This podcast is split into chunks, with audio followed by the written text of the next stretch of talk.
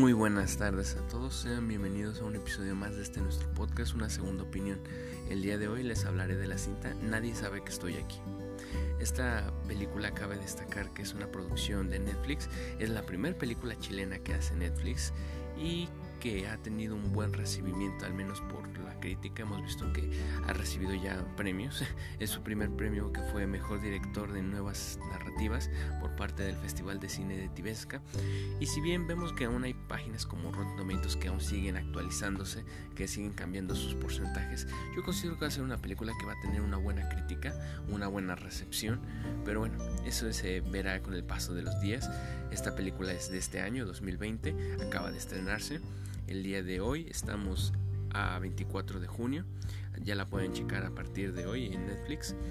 Y es una película de género dramático, eh, originaria de chilena, como bien dije, y que corre a cargo de la dirección de Gaspar Atillo. Y que corre con el protagonismo, el protagonismo del actor Jorge García, también conocido por su papel en la serie Lost, interpretando a Harley. Pero bueno, es una película que, bueno, es bastante buena, con eso podemos abrir una película bastante interesante, una propuesta muy buena y sólida de Netflix que toma un rumbo un tanto extraño, no es el tipo de películas del género latino que predomine, sin embargo considero que es una, una película bastante interesante, muy buena, en lo personal me gustó, pero bueno, hablaremos un poco de lo que trata la película. Y bien, esta es la historia de Memo, bien lo dije, interpretado por Jorge García, quien es un hombre el cual vive aislado en, una, en la zona sur de Chile, en una especie de conjunto de islas, y trabaja como especie de granjero, eh, trabaja con su tío, el cual eh, cría ovejas, les quita la piel, está en la industria textil, por así decirlo, y vemos que es una persona bastante reservada, es alguien eh, que no habla mucho, es una persona de pocas palabras. Durante el film veremos que no habla mucho y es por la misma personalidad de nuestro queridísimo Memo. Pero todo esto se debe a un, mm, a un oscuro pasado. Vemos que no tuvo una infancia buena, vemos que eh, tenía una voz prodigial eh, como la de muy pocos y que como cualquier padre, su padre, lo llevó con buenos productores para ver qué pasaba, que se volvía una estrella, un artista. Y los mismos productores decían, es que tu hijo tiene una gran voz, pero él no, él no tiene el físico. Y eso es lo que vende hoy en día. Lo cual nos habla un poco de la crítica que se hace a la industria musical. Lo hablaremos un poco más adelante.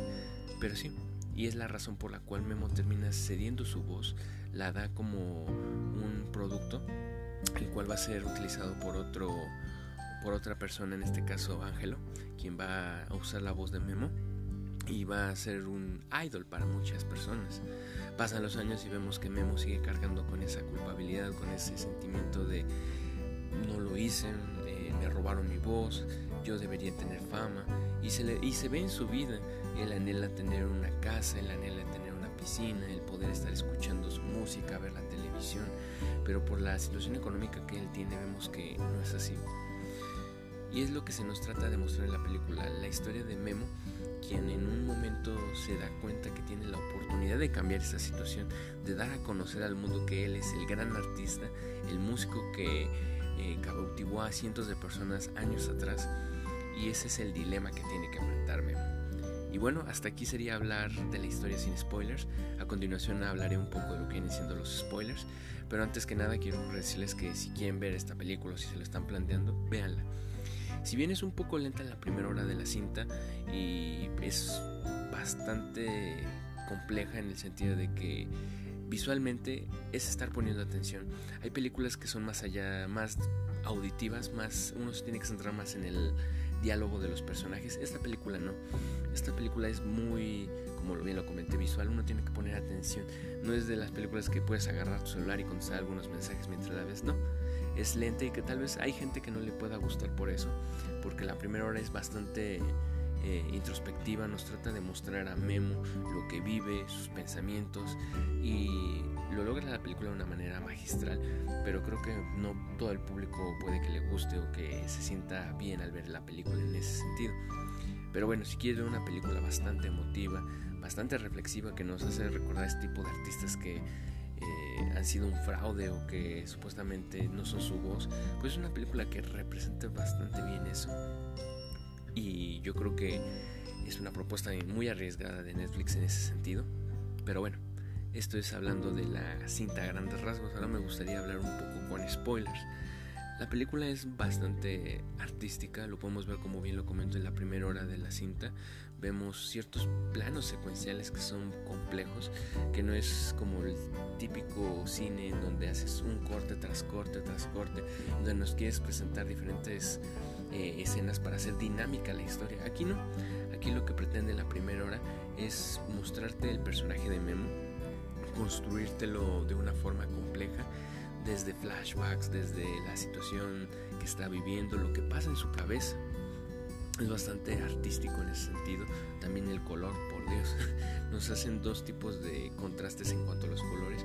Uno en donde predominan los colores morados, en donde existe la tristeza, la fantasía, y otros colores un poco más cálidos que nos muestran el realismo, la situación que vive nuestro memo. Pero bueno, eso es por el aspecto artístico. Vemos que en cuanto a los mismos personajes es bastante interesante la dinámica de los mismos en relación a Memo. Vemos la participación del tío de Memo, Braulio, quien cuida de Memo, vive con él, trabaja eh, en este aspecto de la industria de las pieles, criando ovejas, quitándoles el cuero. Es bastante interesante.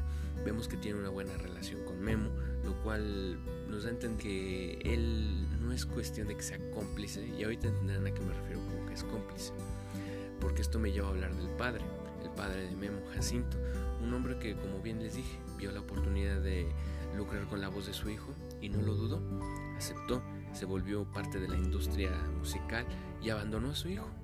Lo mandó con su tío Braulio y estuvieron viviendo durante muchos, muchos años. Su papá se olvidó de él y pues se ven las consecuencias en casi la parte final o el último acto de la película.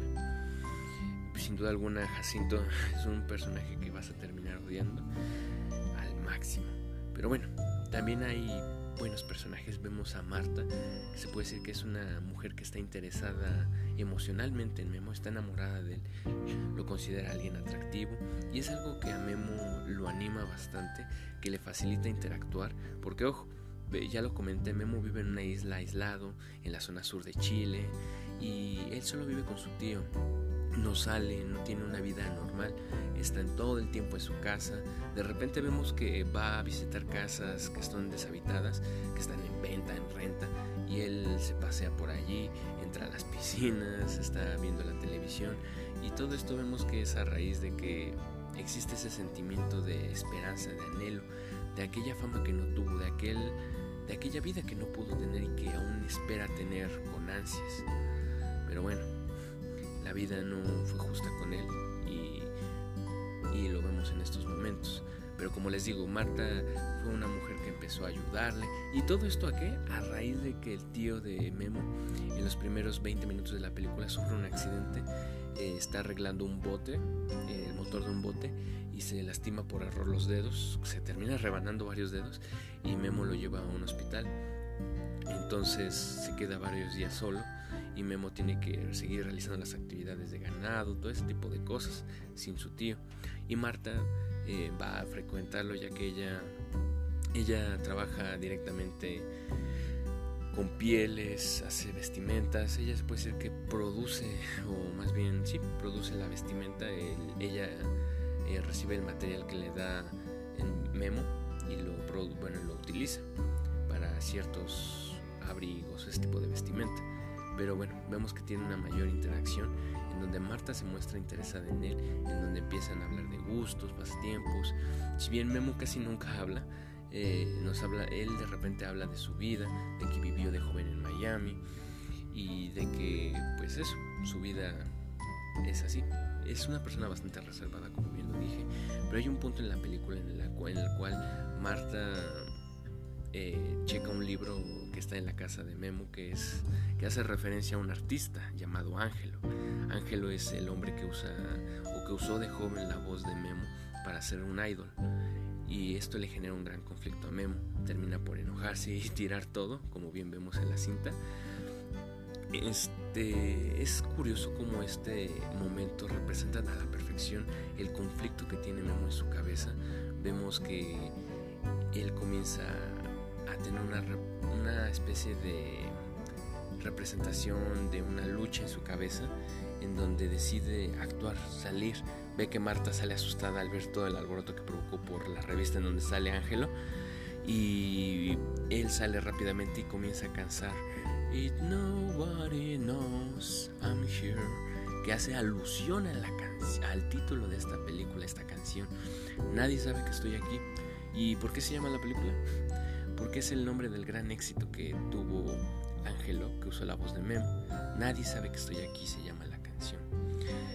Y es por eso que Marta se da cuenta de que Memo tiene un gran potencial.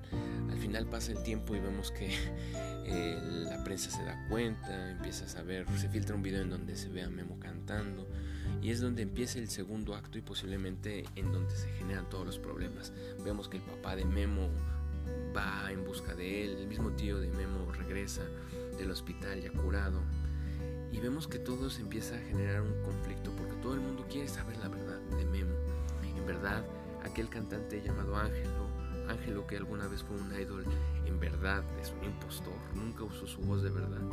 Y pues la prensa empieza a buscarlo, hasta que llega un momento en el que el papá de Memo se da cuenta de lo que hizo su hijo, que le está generando problemas, y este le pide a Memo que hable en la radio, en la televisión, que dé a entender que todo fue un malentendido. Y es como empieza a suceder un gran cambio en Memo en donde Memo ve que su padre solo vino a buscarlo por interés, que no ha cambiado la situación, que la gente está en una incorrecta idea, ya que mucha gente cree que Ángelo en verdad es un cantante, en verdad que, que él es el artista y que Memo simplemente quiere colarse o de su fama o ese tipo de cuestiones. Y vemos que es bastante interesante la opinión que tiene la gente de Memo y de cómo esta gente influye en él. Esto nos lleva al último acto en donde vemos que Memo va a aquella estación de radio y televisión en donde va a dar su entrevista y va el mismo Ángelo, aquel músico impostor, el cual actualmente es un escritor, es un orador, es conocido y muy famoso en el país por dar pláticas motivacionales. Se ve que está en silla de ruedas, lo cual conecta con una de las escenas principales e iniciales de la cinta en donde se ve a Memo aventando o empujando a Ángelo mientras estaba grabando un videoclip musical y que nos da a entender que ese golpe lastimó a Ángelo y lo dejó inválido. Con lo cual vemos que aprovechó esa situación para crear su libro, para empezar a hacer sus giras para la gente que necesitaba apoyo motivacional. Y es muy interesante ese plano final, en donde, bueno, casi final, donde Ángelo y Memo están platicando, donde le, donde le dice Ángelo, pues mira, aquí vamos a ganar los dos, te van a pagar a ti, me van a pagar a mí, tú tienes que verte como, yo tengo que verme como el mártir, voy a pedirte disculpas, asumiré que en algún momento te hice bullying, y es bastante interesante la dinámica que se nos muestra aquí, vemos un Memo reflexivo que dice, vas a hacerte ver como la víctima, siento que mi vida ha sido un asco, y entonces vemos la reacción de Ángelo en donde él dice, es mi vida, no la tuya la que está mal. Y es aquí cuando Memo entiende. Entiende que todo esto es una farsa, que él tiene que hablar con la verdad. Y vamos al plano más increíble de la película, en donde comienza la entrevista en un principio con Ángelo y de pronto ponen escenas de aquella escena en donde Ángelo fue agredido por Memo y la razón de por qué está en la silla de ruedas. Entra Memo en escena y este Ángelo le dice que quiere pedirle una disculpa, que él siempre lo buleó, ese tipo de cosas. Pero es aquí cuando uno reflexiona el daño que tiene Memo. Uno puede ver, sentirse la presión esa que ejerce todo, todo este, esta situación. Y me gusta cómo empieza a decir Memo, tú usaste mi voz, tú la robaste y te hiciste famoso por ella y ahora no lo dices. Y entonces hacen un pequeño corte en el programa Memo pareciera que se va a ir, pero en realidad toma un micrófono y empieza a cantar la canción. Nadie sabe que estoy aquí. Y es la mejor escena de la película en donde con sentimiento para un público. Todo lo que estuvo anhelando durante toda la película, aquellas escenas en donde fantaseaba que estaba cantando, que estaba bailando, aquí se representa, aquí se plasma. Y es cuando todo se vuelve perfección, todo se vuelve arte.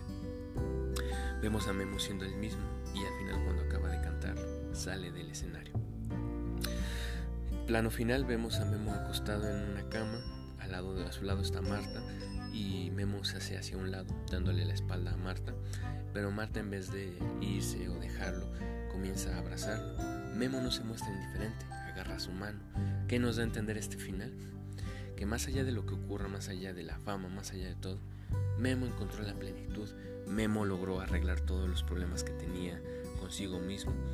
No es cuestión de ser famoso, no es cuestión de ser un cantante, sino de sacar todo ese cúmulo de emociones que tenía desde joven, darle a entender al mundo que él cantaba, que él tenía una voz magistral y que él quería simplemente cantar, no por fama, no por reconocimiento, sino porque es lo que le gustaba.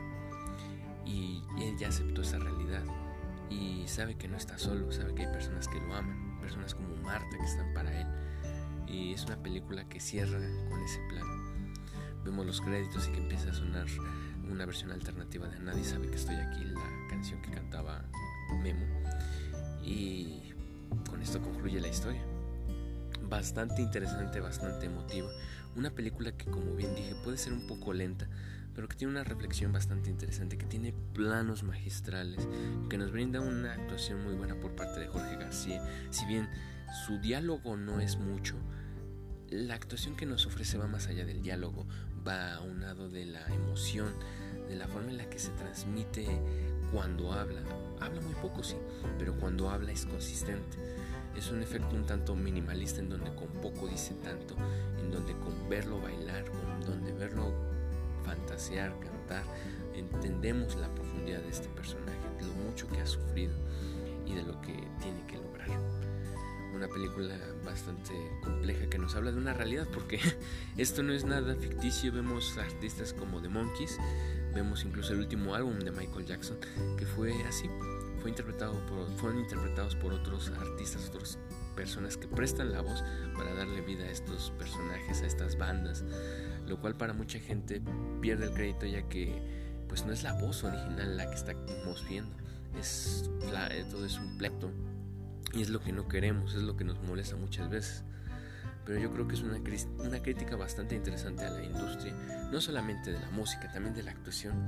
Muchas veces uno compra un disco porque quiere a un artista, porque le gusta su música, porque le gusta su voz.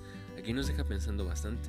Nos habla mucho de lo que es el fanatismo esta cinta, de cómo existen figuras que superan el aspecto artístico, que cuando una persona se vuelve un idol, la gente consume al idol, no consume lo que produce. La música pasa a un segundo punto y la persona empieza a consumir lo que ve, no lo que transmite. Y vemos muchas bandas que son así, muchos artistas que hoy en día la gente los consume más allá de su música, más allá de lo que quieran transmitir, es por lo, la presencia física, se hace porque es una persona atractiva, si es porque es una figura que quiere o que envidia a mucha gente. Lo comentó en un principio uno de los productores de la película, las mujeres quieren consumir, quieren ver, y eso es algo bastante cierto vemos ciertos estereotipos muy marcados en la música. Eh, bandas que siempre han existido, vemos a los Bastard Boys, a los One Direction, este tipo de BTS, este tipo de bandas que en gran medida, más allá de lo que es la música, nos venden personajes, nos venden artistas y eso yo creo que está mal, ya que uno cuando consume algún producto lo que debería consumir es el producto. Uno cuando va a comprar algo a cualquier lugar, se hace comida, un restaurante, uno no se fija o no debería fijarse cuando menos en la presentación. Cuando digo la presentación me refiero al empaque. Cuando uno va a comprar una bolsa de papas, uno no debería fijarse en el estilo de las papas, ¿sabes? En que tenga un logotipo, yo qué sé, sino en lo que saben, en el tipo de cosas que van más allá del aspecto visual. Es una crítica bastante fuerte al aspecto artístico. Sin embargo, considero que es una película bastante buena. Una propuesta muy sólida por parte de Netflix. Como bien lo dije, no es, sale un poco de lo cotidiano. Yo creo que bastante. Vemos varias producciones de Netflix eh, que nos tratan de mostrar diferentes ópticas, diferentes problemáticas. Simplemente vemos que hace no mucho tiempo, bueno, vemos que Netflix es una una plataforma la cual nos está brindando diferentes tipos de productos, pero hace no mucho tiempo vemos que se nos presentó otro tipo de producción latinoamericana, como Ya no estoy aquí, una película mexicana que también considero que fue bastante innovadora y ya le hicimos análisis en este podcast por si gustan verlo. Considero que ese tipo de producciones son las que son bastante fuertes y llamativas, que si bien tienen tintes de ser cine independiente, son propuestas sólidas que son el tipo de cine al que, cine al que debemos aspirar.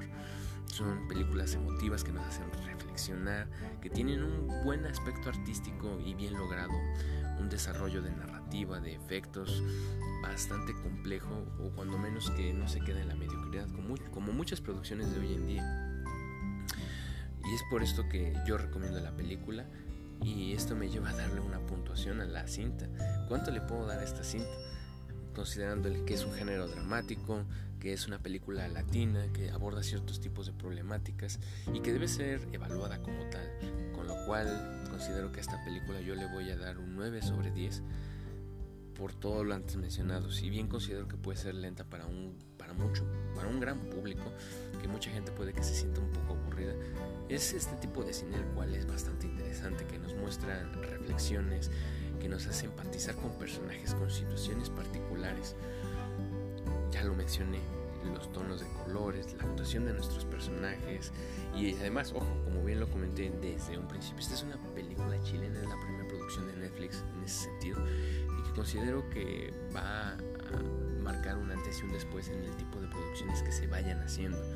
Bien lo dije, es un género, es un drama que nos habla en el aspecto musical la vida de una persona, que es una propuesta no muy explorada, si bien hay películas que se le pueden asemejar, es bastante interesante el tono que se le da, el protagonista nos brinda cierto tipo de historia y yo creo que es lo que debemos aplaudir en este caso, una película que no, no se queda corta, que sí nos brinda un buen rato de entretenimiento y es eso, una película bastante buena.